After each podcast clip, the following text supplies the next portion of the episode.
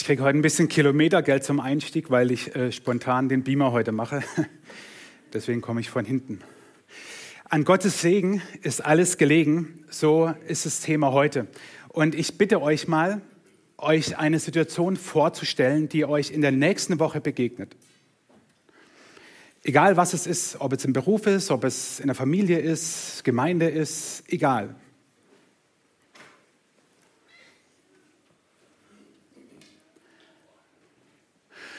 Und jetzt stell dir vor, diese Situation tritt ein und du kannst nichts dafür tun, dass sie gut wird.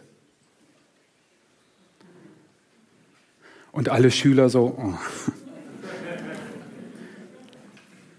Dann sind wir an dem Punkt des heutigen Themas. An Gottes Segen ist alles gelegen. Wir sind am Ende der Sommerferien. Heute ist wirklich der aller, aller, allerletzte Ferientag. Auch wenn sie offiziell nur bis Freitag gehen. Am Samstag war so Bonus gestern und heute ist wirklich Ende Gelände. Liebe Kids und Lehrer, morgen ist vorbei mit Füße hochlegen. Also gut, die meisten haben ja schon gearbeitet. Also die Lehrer, nicht die Schüler. In den Ferien. Morgen ist vorbei. Meine Auszeit ist vorbei seit, seit einer Woche jetzt schon. Gemeinde, Sommerpause, alles ein bisschen ruhiger, ist vorbei. Morgen beginnt wieder etwas Neues. Es ist wie wenn man neu, neu aufbricht und nicht weiß, was kommt. Natürlich kannst du sagen, hey, ich habe doch meinen Kalender, ich weiß doch, was kommt. Als Lehrer kannst du sagen, ich, ich habe, wenn es gut läuft, schon meinen Stundenplan und, und weißt, was auf dich zukommt. Als Schüler weißt du es noch nicht. Äh, wenn du vielleicht gerade aus dem Urlaub kommst oder reinstartest, weißt du, ja, ich kenne doch meine Arbeitskollegen. Das stimmt alles. Aber trotzdem sollten wir nicht so tun, als wüssten wir alles. Wir sind vor einer Aufbruchssituation. Warum? Das sage ich euch nachher noch. Bevor wir darauf kommen, will ich mit euch in die Bibel reinschauen und vier Personen nur mal kurz anschauen, die vor, mit Verlaub gesagt, Aufbrüchen standen, die wesentlich größer sind als die, die wir haben. Die erste Aufbruchsgeschichte ist Abraham. Abraham bekommt in 1. Mose 12 von Gott plötzlich folgenden Auftrag. Der Herr sagte zu Abraham, äh, damals hieß er noch Abraham, seine Namensumbenennung, Abraham kam ja ein paar Kapitel später, geh fort aus deinem Land, verlass deine Heimat und deine Verwandtschaft und zieh in das Land, das ich dir zeigen werde. Ich werde dich zum Stammvater eines großen Volkes machen und dir viel Gutes tun. Dein Name wird überall berühmt sein. Durch dich werden auch andere Menschen am Segen teilhaben. Wer dir Gutes wünscht, dem werde, den werde ich segnen. Wer dir aber Böses wünscht, den werde ich verfluchen. Alle Völker der Erde sollen durch dich gesegnet werden. Also, was ist das für ein Auftrag? Alle Völker der Erde sollen durch dich gesegnet werden. Den ersten Teil sagst du vielleicht, hey, der ist gar nicht so schlecht, verlass deine Verwandtschaft. Einer denkt sich, wenn es so einfach ginge, ja. Trotzdem gibt Gott Abraham diesen Auftrag, alles, was er kannte, zu verlassen. Also es würde bedeuten, egal wo du jetzt wohnst, hier in unserer Region, egal von wo du zuschaust zu Hause, wo du gerade bist, alles verlassen, alles verlassen und nicht wissen, wo du hingehst. Was ist nochmal deine Herausforderung in der nächsten Woche? Eine zweite Aufbruchsgeschichte in der Bibel ist Mose.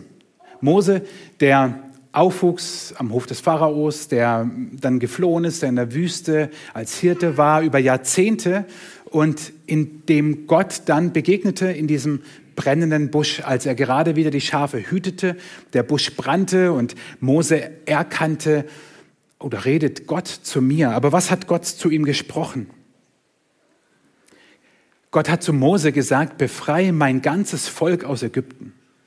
Mein ganzes Volk, das über Generationen in Ägypten als Sklaven tätig ist. Mose, du bist der Auserwählte. Du wirst jetzt zum mächtigsten Mann der Welt gehen und ihm sagen, lass mein Volk ziehen. Was ist nochmal deine Herausforderung nächste Woche? Gott sagt zu Mose, ich stehe dir bei und gebe dir ein Zeichen, an dem du erkennst, dass ich dich gesandt habe. Wenn du mein Volk aus Ägypten herausgeführt hast, werdet ihr mich an diesem Berg hier anbeten und mir dienen. Mose entgegnete, wenn ich zu den Israeliten komme und ihnen sage, dass der Gott ihrer Vorfahren mich zu ihnen gesandt hat, werden sie mich nach seinem Namen fragen. Was sage ich dann? Gott antwortete, ich bin, der ich immer bin. Darum sagt den Israeliten, ich bin, hat mich zu euch gesandt. Abgesehen davon, dass ich gerne die Gesichter der Israeliten gesehen hätte, wenn einer sagt, hey, ich bin, hat mich zu dir gesandt. Ja klar, wir rufen schon einen Arzt für dich. Ich bin, Gott sagt, ich bin, der ich immer bin. Man kann dieses Tetragramm, äh, wie es die Juden nennen, JHWH, was wir als Jahwe aussprechen, Juden sprechen den Gottesnamen nicht aus, weil er so heilig ist. Sie werden niemals diese vier Buchstaben, J, H, W, H, mehr ist es nicht im Hebräischen, was dort steht. Da steht nichts anderes. Da steht genau das, was in der Luther-Übersetzung immer mit Herr in Großbuchstaben übersetzt ist. Dort steht dann in der Bibel immer J, H, W, H, was wir als Jahwe übersetzen. Das sagt Gott Mose. Ich bin, der ich immer bin. Und wer ist Gott? Er ist der Schöpfer des Universums. Er ist der Heilige, der Einzige, der Gott aller Zeiten und allen Ursprungs. Und Gott sagt zu Mose, hey, sag deinem Volk, beruhigt euch, kommt runter. Dieser Gott ist bei euch. Eine dritte Geschichte ist Josua. Über diese Geschichte habe ich vor vier Jahren hier ausführlich gepredigt, deswegen mache ich das jetzt nicht kannst du dir nochmal nachhören. Mich fasziniert diese Geschichte. Und zwar deswegen, weil wir quasi am Ende dessen, was Mose verheißen wurde, als Aufbruch, gehen, geh, geh zum Pharao und, und führ mein Volk raus, brich auf, da ist Josua das Ende davon. Und Josua steht vor dem verheißenen Land und steht davor und Gott gibt ihm sozusagen die, die Art und Weise mit, wie sie jetzt in dieses Land kommen. Er sagt nämlich zu ihnen, Josua, du wirst da jetzt nicht einfach nur reinlaufen, sondern er befiehlt ihm etwas. Er befiehlt ihm etwas, was unsere Kinder auf dem Zeltlager gemacht haben. Er befiehlt ihm nämlich, die Bundeslade zu nehmen, in, dem, in der die zehn Gebote unter anderem waren, das also Heiligtum, das Heiligste, das das Volk hatte. Und dann sollten die Priester vorangehen und mit dieser Lade in den reißenden Jordan steigen. Also stellen wir uns einfach einen reißenden Fluss vor, so richtig. Und Gott sagt, in dem Moment, wo die Priester mit der Lade das Wasser berühren, dann werde ich den Jordan teilen und ihr werdet trockenen Fußes durchgehen. Josua 3. Befiehl den Priestern mit der Bundeslade, Bundeslade anzuhalten, sobald ihre Füße das Wasser des Jordan berühren. Sobald ihre Füße den Jordan berühren, wird das Wasser sich flussaufwärts stauen und wie ein Wall stehen bleiben. Wenn das geschehen ist, brauche ich zwölf Männer von euch. Wählt aus jedem Stamm einen aus und diese haben dann einen Altar gebaut. So, und jetzt stell dir mal Josua vor, der zu seinen Priestern sagt, Leute, ab in den Jordan.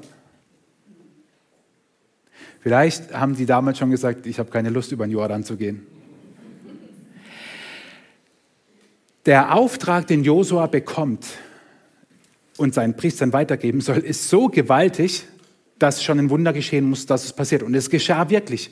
In dem Moment, als die Priester dann gingen, die Füße nass wurden, staute sich der Jordan und sie gingen trockenen Fußes durch. Und eine Aufbruchsgeschichte aus dem Neuen Testament ist der Apostel Paulus. Ab Apostelgeschichte 13, im Prinzip der zweite Teil der Apostelgeschichte, beschreibt er die Reisen, die Paulus gemacht hat. Im ganzen damaligen Kleinasien, wo er, wo er war, Mittelmeerraum, heutzutage Griechenland und so weiter. All das wird ja ab Kapitel 13 beschrieben, seine Reisen, seine Missionstätigkeiten, wie er Gemeinden gründete. Aber was war der Anfang davon? Der Anfang war, dass Paulus vor Damaskus einem Licht begegnete, Jesus zu ihm sprach. Paulus begann als Christ zu leben. Die Christen damals mussten sich erstmal daran gewöhnen, dass er die Christen nun nicht mehr umbringt, sondern dass er Teil der Gemeinde werden will. Das lesen wir nämlich auch in der Apostelgeschichte. Total verrückt. Er brauchte einen, der für ihn gerade stand, dass die anderen ihn nicht wieder wegschicken. Also ich meine, was würden wir machen, wenn einer, der hier als Christenverfolger bekannt wäre, mir fällt jetzt niemand ein, jetzt plötzlich in die Gemeinde kommt, würden wir dann auch sagen, hey, schön, dass du da bist oder schnell Tür zu. Und so war das bei Paulus. Und er begann dann in der Gemeinde in Jerusalem und ein bisschen drumherum zu wirken. Und dann in Antiochien geschah etwas. Apostelgeschichte 13. In der Gemeinde von Antiochia gab es mehrere Propheten und Lehrer. Barnabas, Simeon, genannt der Schwarze, Lucius aus Kyrene, Manaen, der zusammen mit dem Herrscher Herodes erzogen worden war, und Saulus. Saulus, Paulus, der gleiche. Als diese Männer während einer Zeit des Fastens gemeinsam beteten, sprach der Heilige Geist zu ihnen, Gebt Barnabas und Saulus für die Aufgabe frei, zu der ich sie berufen habe. Da fasteten und beteten sie weiter, legten Barnabas und Saulus die Hände auf und sandten sie zum Missionsdienst aus. Zack. Von jetzt auf nachher ist sein Leben ein anderes. Und Paulus wusste nicht, wohin ihn die Reise führen wird. Was diese vier Aufbruchsgeschichten gleich haben, das Einzige, was all diesen Menschen übrig blieb, war, dass sie darauf vertrauten, dass Gott segnet. Was sollten sie auch anderes tun? Sie hatten im wahrsten Sinne nichts in der Hand. Und wir sind heute oft so vermessen und meinen, wir hätten sehr viel selber in der Hand. Aber sie, sie, sie konnten nur vertrauen, dass Gott segnet. Und ich will mit euch, bevor ich euch ein bisschen herausfordere, anschauen, was heißt denn eigentlich Segen? Was ist Segen? Jeden Sonntag im Gottesdienst am Ende kommt der Segen vor. Aber was ist das eigentlich? Nähern wir uns über den Volksmund. Es gibt so Sprüche wie, du bist ein Segen oder das ist ein großer Segen, meistens Geld, wenn man Geld geschenkt bekommt oder äh, im Fußball große Ablösesumme, ja, dann ist es ein Geldsegen. Hashtag blessed auf Instagram, gesegnet, posten auch diejenigen, die eigentlich gar nicht wissen, was es bedeutet.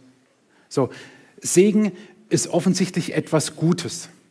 Segen ist nichts Negatives. Wir gebrauchen im Volksmund das Wort Segen, gesegnet, nicht negativ. Ich bin so gesegnet mit dir. Ich bin so gesegnet mit XY. Ich bin so gesegnet, so und so zu sein. Das ist etwas Positives. Christen wünschen sich Gottes Segen. Sei gesegnet. E-Mails, liebe Grüße und Gottes Segen XY. Ich wünsche dir Gottes Segen. Wir wünschen uns Gutes. Aber da sind wir nicht, noch nicht am Ende der Fahnenstange.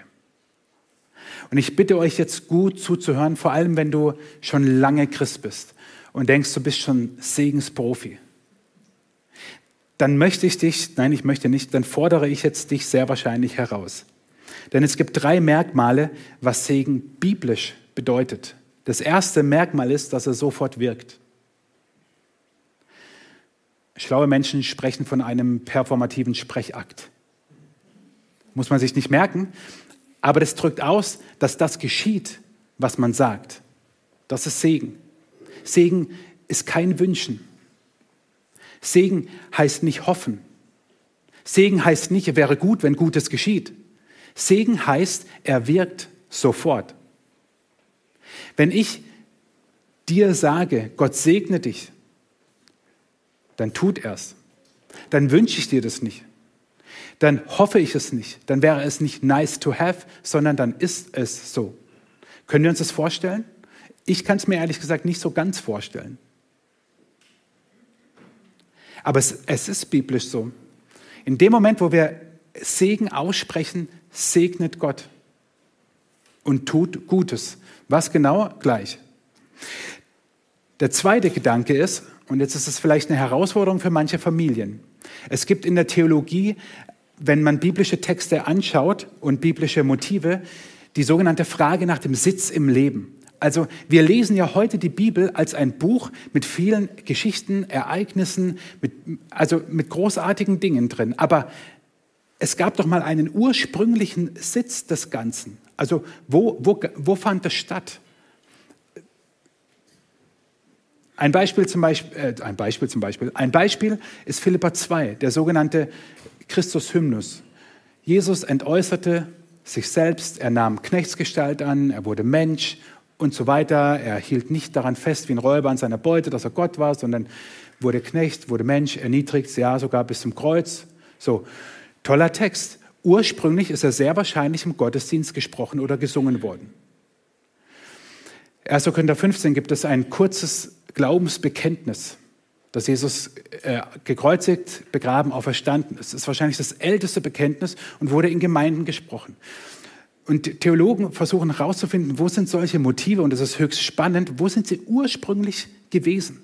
Und der Segen vom Alten Testament her kommend, wir leben ja vom Alten Testament her, nicht erst vom Neuen Testament, Segen hatte seinen Sitz im Leben in der Familie, nicht im Kult, im Tempel, Synagoge, Kirche Segen hatte seinen ursprünglichen Sitz in der Familie.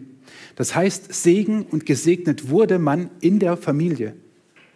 Natürlich, patriarchalische Gesellschaft, der Vater hat den Segen weitergegeben, der Vater segnete die Kinder und so weiter.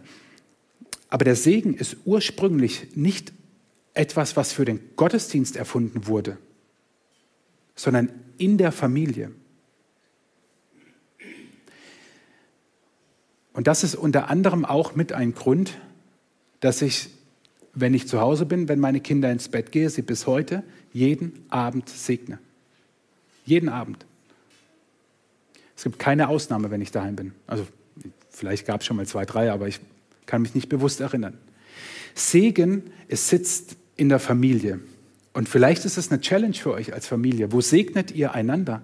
Wo sprecht ihr zu? Und jetzt Achtung, was ist Segen? Steht hier unten.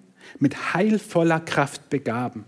Das drückt das biblisch-hebräische Wort für Segen aus dass jemand oder eine Situation mit heilvoller Kraft begabt wird. Das klingt schon mystisch. Wir wissen, diese Kraft kommt von Gott. In dem Moment, wo wir Segen zusprechen, ist es eben nicht nur ein gutes Wünschen, du bist ein Segen und der Geldsegen. In dem Moment sprechen wir Gottes heilvolle und gute Macht demjenigen zu und in diese Situation hinein. Das ist Segen. Und nochmal, nicht gewünscht, sondern er wirkt. Nun, die Frage ist eigentlich, benötigen wir Segen? Und da kommen wir an den Punkt, wo ich sagte, der wird euch jetzt herausfordern. Denn unser Leben sagt Nein. Und ich könnte wetten, dass das Leben der meisten von euch Nein sagt. Wie oft leben wir in den Tag hinein, gehen in auch herausfordernde Situationen hinein und denken, ja, das werde ich schon irgendwie meistern, es wird schon irgendwie gut gehen. Selbst die alltäglichsten Situationen, sei es im Beruf, sei es in der Schule, egal wo, wir, wir, wir gehen einfach so aus Routine rein. Wird schon passen. Unser Leben zeugt nicht davon, dass wir diesen Segen brauchen. Jesus erzählte mal eine Geschichte von einem ziemlich fiesen Typ, um etwas ganz anderes deutlich zu machen. Aber ich möchte heute etwas anderes damit deutlich machen. Er erzählte in Matthäus 18, können wir das lesen, wie ein, ein reicher Mann einen Knecht hatte. Und der schuldete ihm jede Menge Geld. Umgerechnet der damaligen Zeit, merkt euch diese Zahl, 160.000 Jahreslöhne. 160.000 Jahreslöhne. Und er bittete und bettelte und alles drum und dran. Der Mann wollte ihn in, in, in, ins Gefängnis sperren, er soll seine Familie verkaufen, seine Frau verkaufen und, und alles um sich frei. Und er sagt, und, und, und er kriecht vor ihm, okay, und er bekommt seine Schuld erlassen.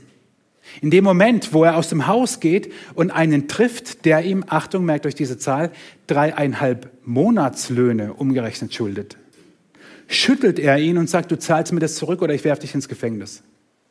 Er konnte nicht zurückzahlen, also hat ihn ins Gefängnis geworfen. Und Jesus erzählte diese Geschichte, weil es da einen gibt, der ihm gerade 160.000 Jahreslöhne, Jahreslöhne erlassen wurden und einen trifft, der ihm dreieinhalb, dreieinhalb Monatslöhne schuldet.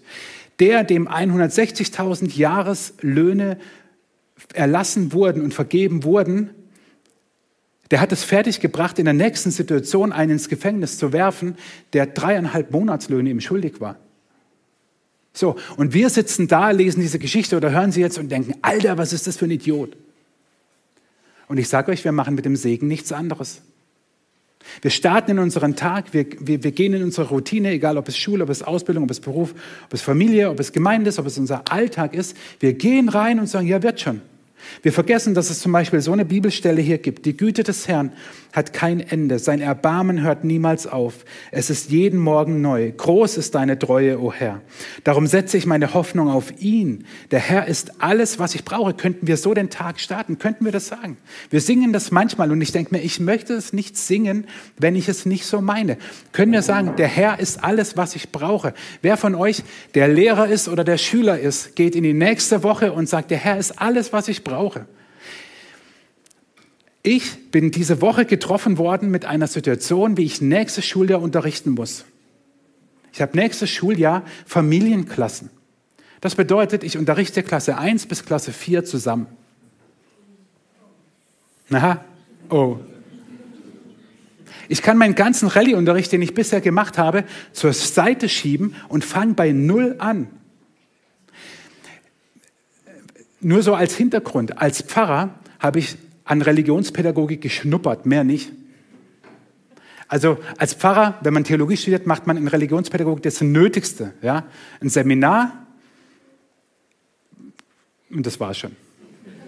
Und dann hat man in seiner Ausbildung als Lehrvikar ähm, so ein halbes Jahr Schwerpunkt Rallyeunterricht. Da unterrichtet man dann plötzlich zehn Fächer die Stunde, auch fachfremd. Ich musste dann in Klasse 7 Hauptschule über den Knochenaufbau von Vögeln unterrichten, damals. War geil. Nein, war es natürlich nicht, weder für mich noch für die Schüler. So, und das war es dann. Und dann ist man fertig gebackener Rallye-Lehrer. So, Pädagogik, Didaktik, ey, hör mir doch auf. Nichts. Ich stehe, ohne Witz, ich stehe da, als ich das gehört habe, habe ich gesagt, das darf doch nicht wahr sein. Wie, wie soll das funktionieren? Ich habe keine Ahnung, wirklich nicht. Wie, wie, unterrichte ich, wie unterrichte ich Kinder, die in die Schule kommen, die nicht mehr lesen und schreiben können und Kinder, die jetzt kurz vor der weiterführenden Schule sind und Noten kriegen sollen? Wie soll das gehen? Alle in einem, auf einen Haufen. Wir können unseren Spaß haben, davon bin ich überzeugt. Ob man es dann Unterricht nennt, weiß ich nicht. Keine Ahnung. Aber mich hat diese Situation so äh, getroffen, dass ich sage, ich kann nicht anders, als Gott zu bitten, dass er Segen schenkt und Gott zu bitten, dass er mir hilft. Ich kann es alleine nicht. Ich schaffe das nicht. Ich habe keine Ahnung. Wenn hier Lehrer sind, die sowas schon mal gemacht haben, bitte meldet euch. Jesus sagt, ich bin der Weinstock und ihr seid die Reben. Wer mit mir verbunden bleibt, so wie ich mit ihm, der trägt viel Frucht, denn ohne mich könnt ihr nichts ausrichten. Ohne mich könnt ihr nichts ausrichten. Und wir laufen so in den Tag rein und denken, ja, wird schon. So oft so oft ist es so, dass wir den Segen meinen, nicht zu benötigen. Dabei haben wir viel weniger in der Hand, als wir meinen, komischerweise. Zum Beispiel, warum machen wir das? Also wenn wir auch im Autoverkehr so stolz wären, wie wir Gott gegenüber sind, bräuchten wir uns nicht anschnallen. Passt doch, haben wir doch alles in der Hand. Oder hier. Also wenn wir gegenüber unserer Zahngesundheit so stolz wären wie gegenüber Gott, dann müssten wir ja nie Zähne putzen. Haben wir alles in der Hand.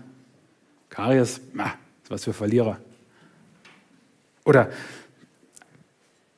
sparen, warum?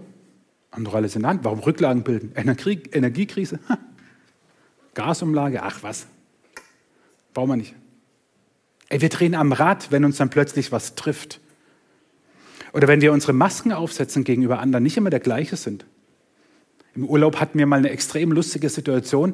Und dann meinte meine Frau mal wieder zu meinen Kindern, ey, wenn die Gemeinde wüsste, wie ihr Pfarrer ist.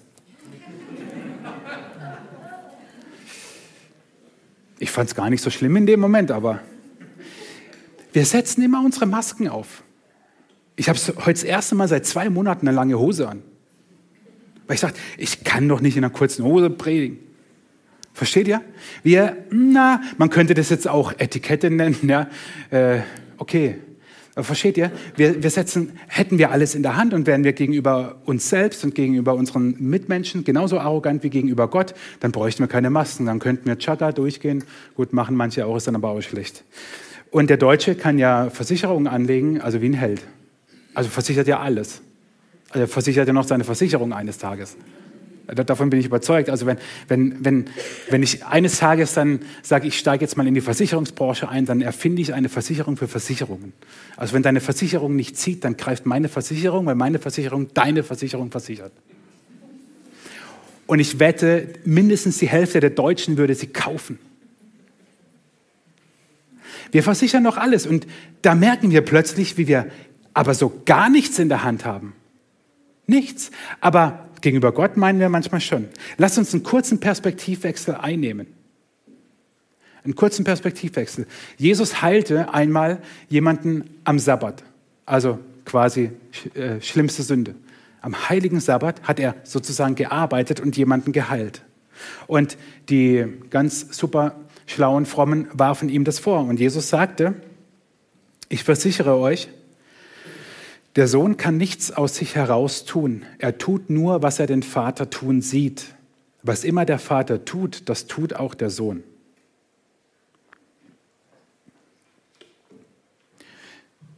Das steht in der Bibel. Jesus sagt, ich versichere euch, der Sohn kann nichts aus sich heraus tun. Er tut nur, was er den Vater tun sieht. Was immer der Vater tut, das tut auch der Sohn. Wenn Jesus sich selbst schon in die Abhängigkeit seines Vaters brachte und damit sogar ein Wunder rechtfertigte, wie viel mehr sollten wir das eigentlich tun und sagen, Gott, an deinem Segen ist alles gelegen? Meine Familie, meine Hobbys, mein Beruf, meine Finanzen, meine Gesundheit, meine Trauer, durch die ich durchgehe. Alles. Mein Leben ist durchdrungen von deinem Segen. Denk dran, Segen wirkt.